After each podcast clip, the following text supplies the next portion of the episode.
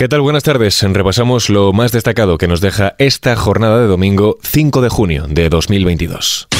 XFM Noticias con Jorge Quiroga. Comenzamos hablando de las elecciones en Andalucía, tercera jornada de campaña electoral en la que varios líderes nacionales se han dado cita en territorio andaluz. Uno de ellos ha sido Pedro Sánchez, quien ha advertido de que votar al PP supone también votar a Vox. El presidente del gobierno critica a los populares por insistir en que son la única opción para gobernar. Siempre hacen lo mismo. Tratan de abrumar a toda la España progresista que saben que es mayoritaria en Andalucía y en toda España, para que al final demos por inevitable que los únicos que pueden gobernar este país es el Partido Popular y la ultraderecha.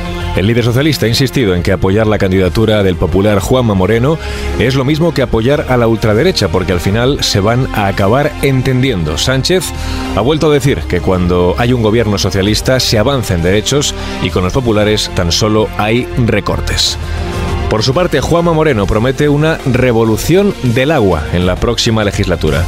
El presidente de la Junta y candidato del PP a la reelección ha insistido en que si gobierna de nuevo llevará a cabo unos cambios hídricos como ninguna otra región de Europa. Vamos a hacer una revolución hídrica como ninguna otra región de Europa. Lo que hemos hecho en gran medida, si lo quiere como símil, ¿no? Lo que hemos hecho con la sanidad, ¿no? Que ha sido reformarla, mejorarla, hacer nuevos edificios, nuevos hospitales, es exactamente lo que vamos a seguir haciendo, pero eso lo vamos a hacer con el agua. La próxima legislatura ya le puedo decir a todos ustedes que va a ser sin duda alguna la revolución del agua en nuestra tierra. Además, Moreno se ha comprometido a convertir a Andalucía en la gran potencia de generación de energía renovable.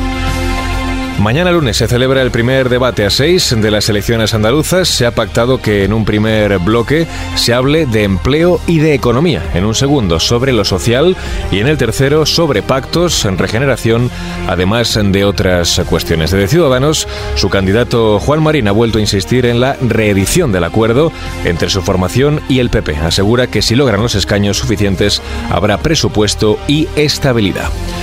Seguimos ahora en clave internacional. Vladimir Putin advierte de que Rusia atacará nuevos objetivos si Ucrania recibe armas de largo alcance. Si les suministran misiles, sacaremos las conclusiones apropiadas y usaremos nuestras armas, de las que tenemos suficientes para atacar objetivos que aún no hemos alcanzado. El presidente ruso realiza esta advertencia después de que la Casa Blanca haya anunciado un nuevo paquete de ayuda militar a Ucrania por valor de 700 millones de dólares. Incluye varios misiles HIMARS con un alcance de hasta 70 kilómetros. Por otro lado, el incendio en un depósito de contenedores en Bangladesh deja ya 49 muertos y más de 200 heridos. Los equipos de emergencia del país sudasiático trabajan a contrarreloj para tratar de apagar las llamas provocadas por una fuerte explosión cerca del puerto marítimo más grande del país. Además de los bomberos, el ejército se ha sumado para apoyar en las operaciones de rescate y extinción de las llamas.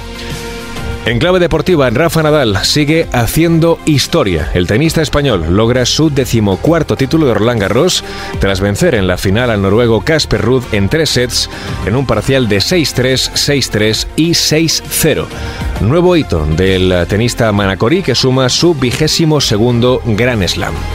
Al término del encuentro, Rafa Nadal ha dicho que no sabe qué pasará en el futuro en relación a la dolencia crónica que sufre en su pie, pero ha dicho seguirá luchando por estar al máximo nivel. Y terminamos en el Prado, ya que el museo ha rescatado a un pintor que quedó en un segundo plano al coincidir con Goya.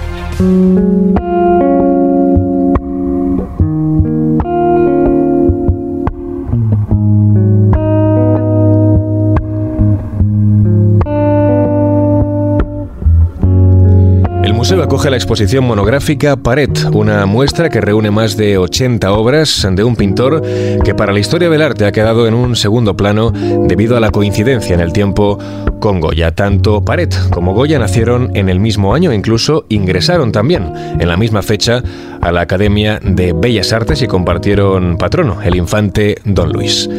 Escuchamos ahora a la conservadora de pintura del Museo del Prado, Gudrun Maurer. Paret es hoy muy desconocido, pero fue un pintor muy de alta calidad, de una excelente técnica, de una originalidad en sus composiciones y invenciones y era realmente un pintor de gran categoría del, del arte del español del siglo XVIII. La exposición propone un recorrido completo por la carrera de Paret y se divide en nueve secciones. Precisamente la sección primera se compara un dibujo clave de su etapa inicial con la pintura documentada, primera pintura documentada de Goya, además ambas sobre un asunto de la historia de Aníbal. El resto de secciones incluyen un pequeño grupo de dibujos, además de retratos, paisajes y hasta pinturas religiosas.